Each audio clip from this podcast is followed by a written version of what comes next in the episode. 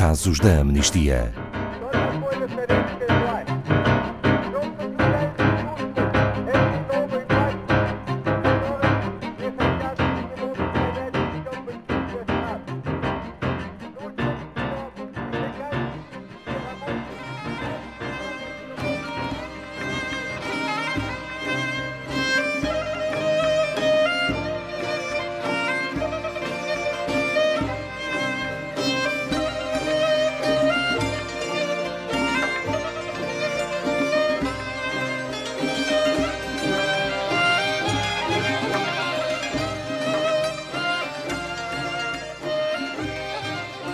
O Irão atravessa um momento particularmente sensível no que diz respeito à sua estabilidade política e social. A 11 de janeiro, no seguimento das autoridades iranianas terem admitido que abateram o avião comercial ucraniano com dois mísseis, os cidadãos do país não hesitaram no momento de ocuparem as ruas.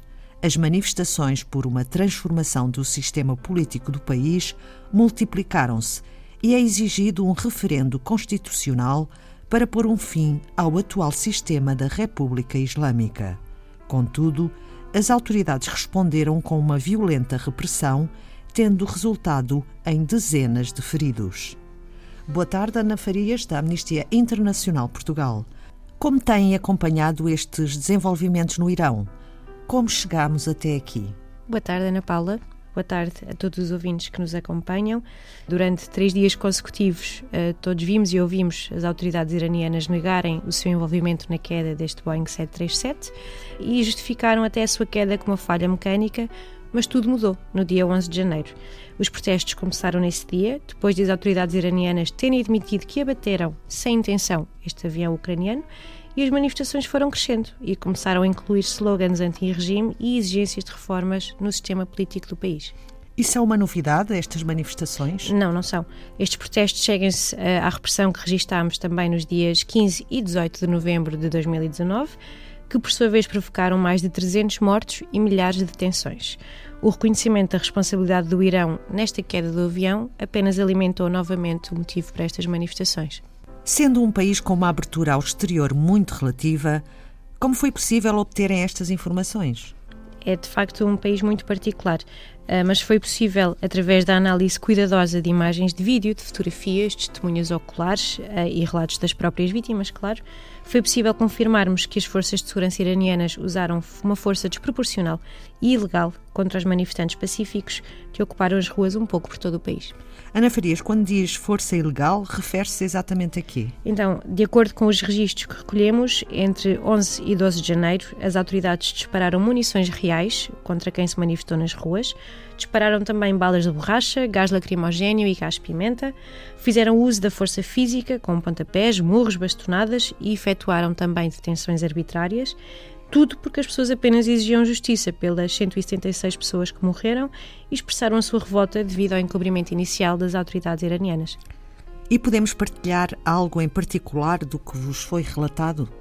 Sim, podemos, uh, porque recebemos mensagens de vários manifestantes feridos que partilharam fotografias desses ferimentos e revelaram que não procuraram tratamento médico devido ao receio de serem detidos. Sabemos também que as forças de segurança e os serviços de informação têm uma forte presença em alguns hospitais, que por sua vez multiplica o medo que as vítimas têm de serem levadas.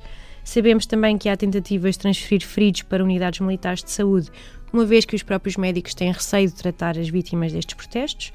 Recebemos informações que as autoridades negam informações às famílias de alguns detidos, nomeadamente o seu paradeiro, o que constitui um crime ao abrigo da lei internacional. Uh, e temos também alegações chocantes de violência sexual contra pelo menos uma mulher, que foi detida arbitrariamente por agentes de segurança à paisana e mantida numa esquadra durante várias horas. E para além das investigações e destas denúncias, qual é o apelo da Amnistia Internacional? Já nos mobilizamos, pedimos aos Estados-membros do Conselho dos Direitos Humanos das Nações Unidas para realizar uma sessão especial sobre o Irão e que possam determinar aí uma investigação sobre a situação destes últimos meses. Manifestamos ainda todo o nosso incondicional apoio aos corajosos defensores de direitos humanos que, apesar de todas as circunstâncias no país, uh, são incansáveis no seu trabalho. E nós, cidadãos, o que podemos fazer? Há muito que as pessoas podem fazer, desde continuarem a seguir as nossas notícias e as denúncias e também de as divulgarem, uh, podem sobretudo assinar em defesa destes casos.